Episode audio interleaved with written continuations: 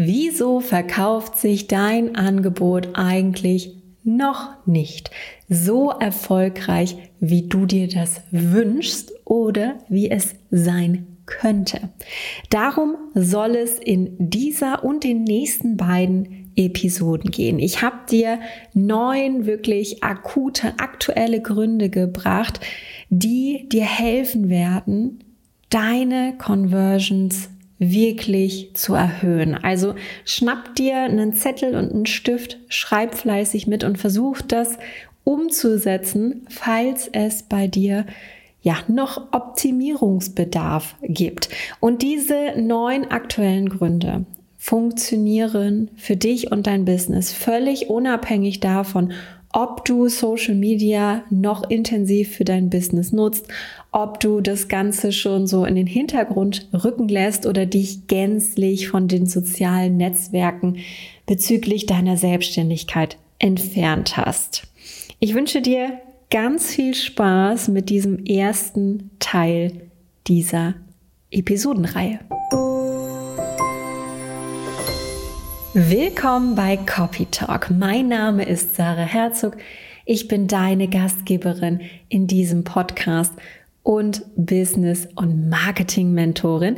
Hier erfährst du wöchentlich Tipps, Tricks und aktuelles Know-how, um mehr Menschen von deinem Angebot zu begeistern. Und das machen wir mit den richtigen Worten, mit Texten, mit Sprache, mit einer smarten Strategie, die langfristig funktioniert, anstatt peinliche Videos für Social Media zu drehen und in so einem Dauerhassel Hamsterrad gefangen zu sein, anstatt frei und autonom mit deiner Selbstständigkeit zu leben.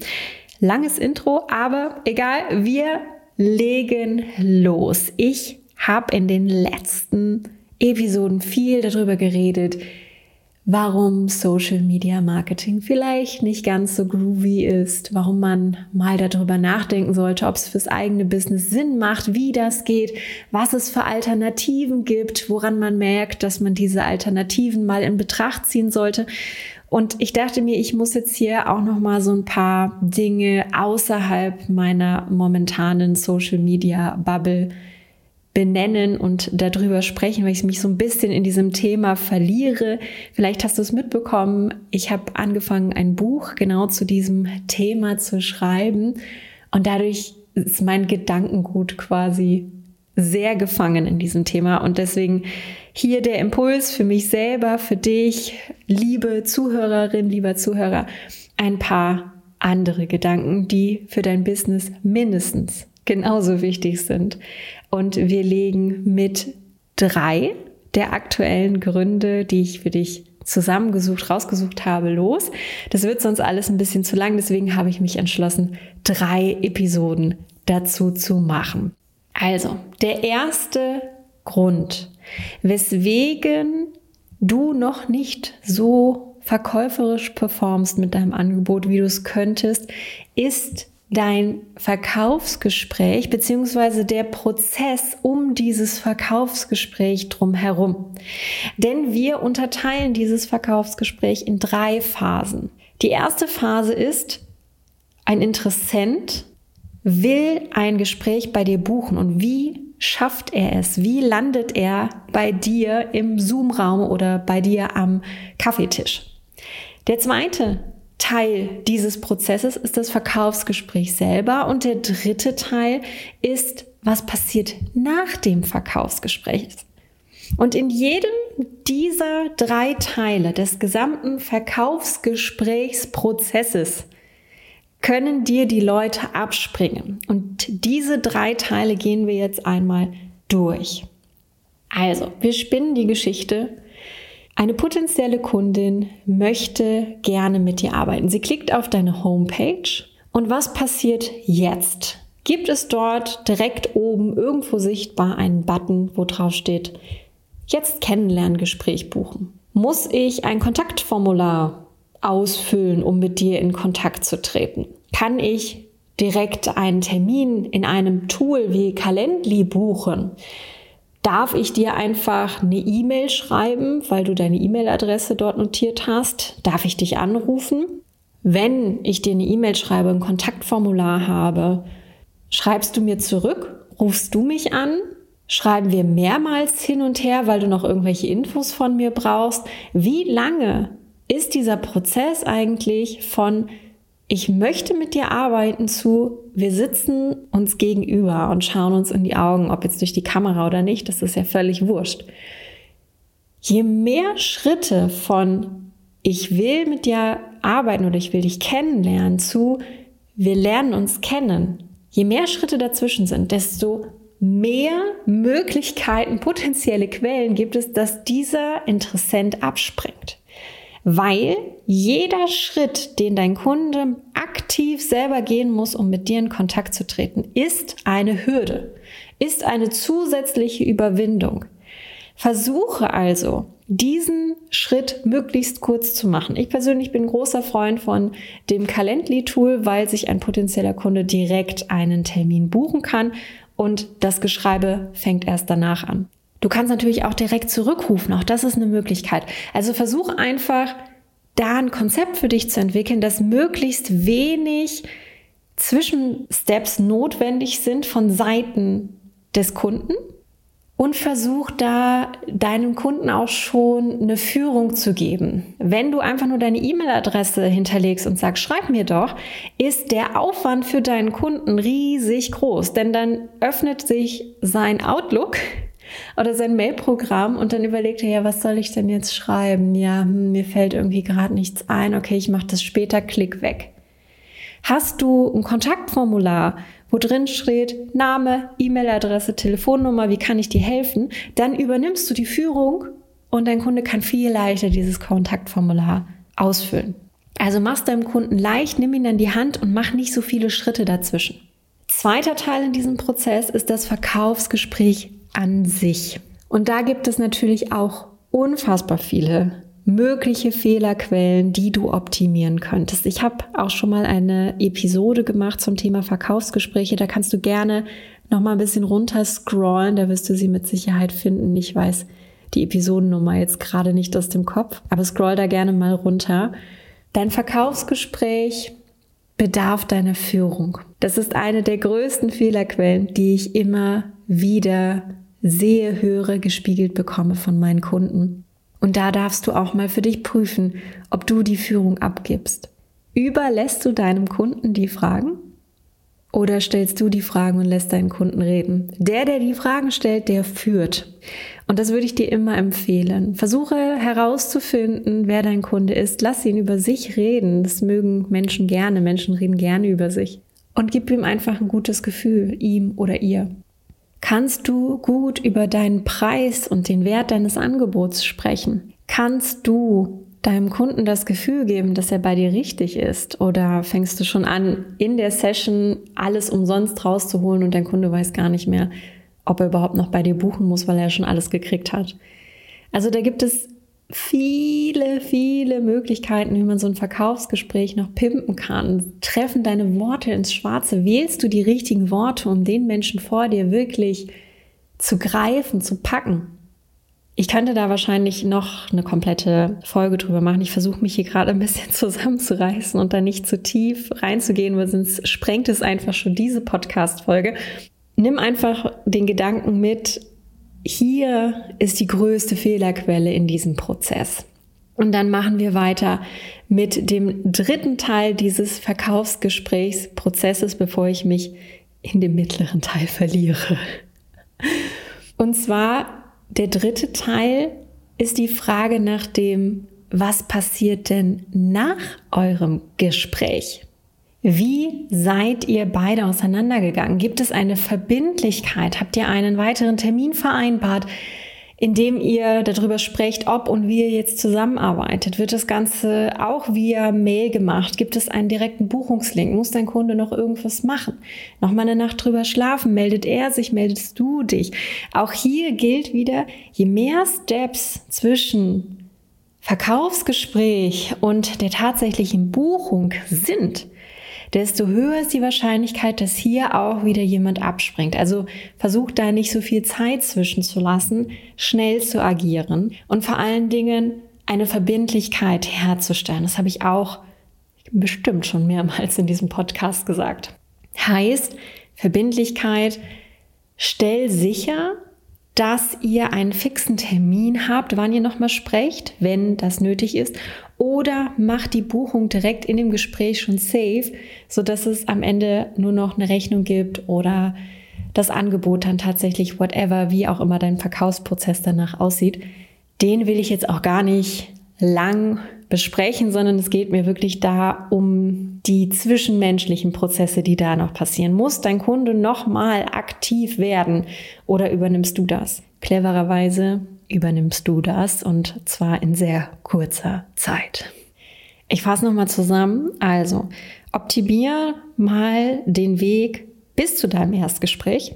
Das heißt, mach ihn leichter, mach ihn schneller, kürzer Optimiere gerne nochmal dein Verkaufsgespräch an sich und überprüfe den Weg hinten dran. Gibt es eine Verbindlichkeit und gibt es einen schnellen Weg, wie jetzt dieser Kauf, diese Buchung stattfindet?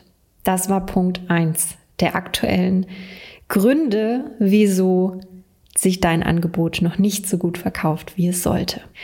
Kommen wir zu Punkt zwei und auch das ist ein Riesenfass, was ich versuche kurz und knapp runterzurattern. Die Texte auf deiner Webseite. Puh, das ist auch ein riesiges Thema, gerade für mich als Copywriter. Ich versuche hier jetzt so ein paar Punkte rauszugreifen, die du schnell und einfach für dich überprüfen kannst. Ich versuche mich hier gerade wirklich zu beeilen und merke, wie ich immer schneller rede. Also Sarah, ein bisschen langsamer, entspannt und wir nehmen uns jetzt die Zeit, die es braucht. Also deine Website-Texte. Die erste Sache, die du ändern kannst, ist, check mal, ob auf deiner Startseite oben, wenn ich das allererste Mal auf deine Seite komme, was lese ich da? Lese ich da, herzlich willkommen, schön, dass du da bist, Hallo, mein Name ist Julia. Oder lese ich da einen ziemlich knackigen Positionierungssatz, der mir das Gefühl gibt, dass ich hier absolut richtig bin. Ein Beispiel. Angenommen, ich suche eine Ernährungsberaterin und komme auf deine Seite und dort steht, Hallo, schön, dass du da bist. Dann frage ich mich, bin ich hier richtig? Die Wahrscheinlichkeit, dass ich wegklicke, bevor ich weiterlese, liegt mindestens bei 50 Prozent weil ich gehe einfach mit einem Klick zurück auf Google und knicke das nächste an. Lese ich aber oben auf deiner Website sofort Ernährung und Abnehmen mit XY-Methode, weiß ich, oh, hier bin ich richtig. Dann lese ich mal weiter. Und da darf dann natürlich irgendwo auch stehen, hallo, schön, dass du da bist, mein Name ist. Also achte darauf, dass dein Kunde nicht abspringt, weil er nicht weiß, dass er bei dir richtig ist. Nächster großer Fehler, deine Texte sind maximal überladen. Ich muss wirklich von links nach rechts lesen. Es ist ein Chaos ohne Ende. Es ist nicht strukturiert. Es gibt keine Absätze. Es gibt keine Fettschreibungen. Ja, es ist einfach unfassbar viel Text. Es gibt kein gutes Design, keine Symmetrie. Also als Ästhetikmonk, als den ich mich definiere, ist es für mich wahrscheinlich noch mal dreimal schlimm, aber Glaub mir, wenn deine Seite, wenn ich auf deine Seite klicke oder ein potenzieller Kunde auf deine Seite klickt und erstmal völlig erschlagen wird, ist die Wahrscheinlichkeit, dass er sich das durchliest, eigentlich bei Null. Das Wegklicken ist dann der absolut nächste und logische Schritt. Also versuch da ein bisschen Struktur in deine Texte zu bringen. Nächster Punkt. Du schreibst überhaupt gar keinen Mehrwert. Was ist der Mehrwert von deinem Angebot? Was hat dein Kunde davon, wenn er mit dir arbeitet? Was passiert durch deine Arbeit und nicht wie passiert deine Arbeit? Das ist vielleicht auch gut zu wissen. Das reicht aber, wenn es unten mal erklärt ist. Und hauptsächlich will dein Kunde wissen, was er davon hat, mit dir zu arbeiten. Kannst du sein Problem lösen? Und das beantwortest du nicht, wenn da steht, ich bin Ernährungsexperte. Guck, hier ist ein Zertifikat sondern arbeite mit Bildern, arbeite mit Sprache, mit Worten, arbeite mit Wünschen und Träumen deiner Kunden und nicht einfach nur plakativ mit einem Ich bin und ich kann. Und dann kommen wir zum nächsten, letzten Punkt beim Thema Texte und Webseiten. Das Wort Ich und die Über mich Seite. Auch da muss ich manchmal echt sagen, lese ich echt gruselige Sachen. Du weißt ja vielleicht, wenn du schon länger zuhörst, ich komme ja aus der Musikbranche. Und ohne Witz, Leute, wenn man sich da die über mich Seiten an oder generell einfach die kompletten Webseiten von Musikern oder auch von Musikpädagogen, alter Schwede. Also das meiste Wort ist ich. Ich, ich, ich, ich. Ich habe da auf der Bühne gestanden, ich habe mit dem zusammengearbeitet, ich habe bei dem studiert, ich habe diese Auszeichnung, ich bin so toll. Ich, ich, ich, ich bin der Größte, ich mache dich groß und deswegen sollst du bei mir buchen. Ich glaube tatsächlich, dass es in der Musik aus Mangel an Alternative dann tatsächlich funktioniert, weil 90 Prozent der Webseiten so aussehen. Das ist echt traurig. Also bitte, bitte mach das nicht, weil es interessiert einfach auch niemanden. Wenn du eine Dienstleistung, Angebot verkaufst, will dein Kunde wissen, warum du der richtige Ansprechpartner für sein Problem bist, wie die Zusammenarbeit mit dir aussieht und nicht wie toll du bist. Also streich mal die Hälfte aller Ichs auf deiner Webseite. Das schreckt ab. Und jetzt kommen wir zum dritten und für heute letzten Punkt. Der ist ein bisschen kürzer. Der ist nämlich, du nutzt keine Buttons und keine klaren Call to Actions. Kann auf deiner Homepage, kann aber auch in deinem Content sein. Ist schön und gut, wenn du dein Angebot vorstellst, wenn du dich vorstellst, wenn du Mehrwert teilst in deinem Content, aber nirgendwo gibt es irgendwie die Möglichkeit, mit dir zu buchen.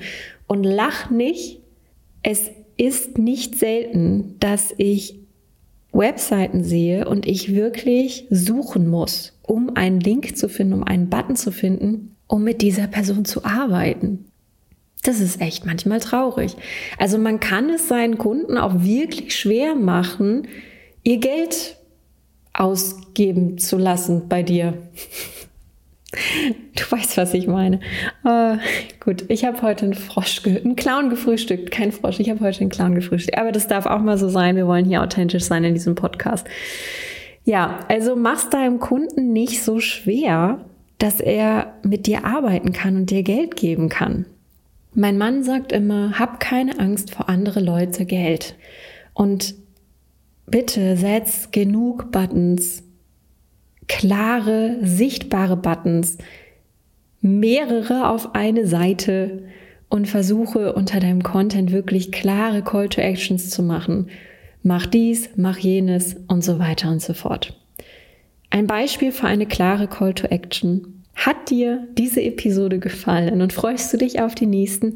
Dann bitte, bitte bewerte doch diesen Podcast. Ich sehe ja, wie viele Menschen den wöchentlich hören. Und wenn ich da mal Gegensätze, wie viele Menschen hier schon fünf Sternchen verteilt haben, sehe ich, dass da eine ganz große Differenz ist. Also wenn du diesen Podcast magst, vielleicht auch schon öfter gehört hast, dann schenke diesem Podcast doch bitte eine 5-Sterne-Bewertung. Damit hilfst du mir und meiner Arbeit sichtbarer zu werden, mehr Reichweite zu bekommen und mehr Menschen zu helfen. Und vielleicht kennst du ja auch noch jemanden, der diesen Podcast unbedingt mal hören sollte. Auch da freue ich mich sehr, wenn du den Podcast teilst. Ganz klare Call to Action. Liken, bewerten, teilen. Vielen Dank und vielen Dank für deine Aufmerksamkeit. Pimpe deine Verkaufsgespräche, pimpe deine Website-Texte und mach ein paar mehr Buttons und klare Call to Actions. Und dann hast du die ersten Steps für mehr Verkäufe auch schon erledigt. Und nächste Woche geht's mit Teil 2 dieser Mini-Reihe weiter. Ich wünsche dir eine wundervolle restliche Woche und wir hören uns in der nächsten Episode von Copy Talk wieder.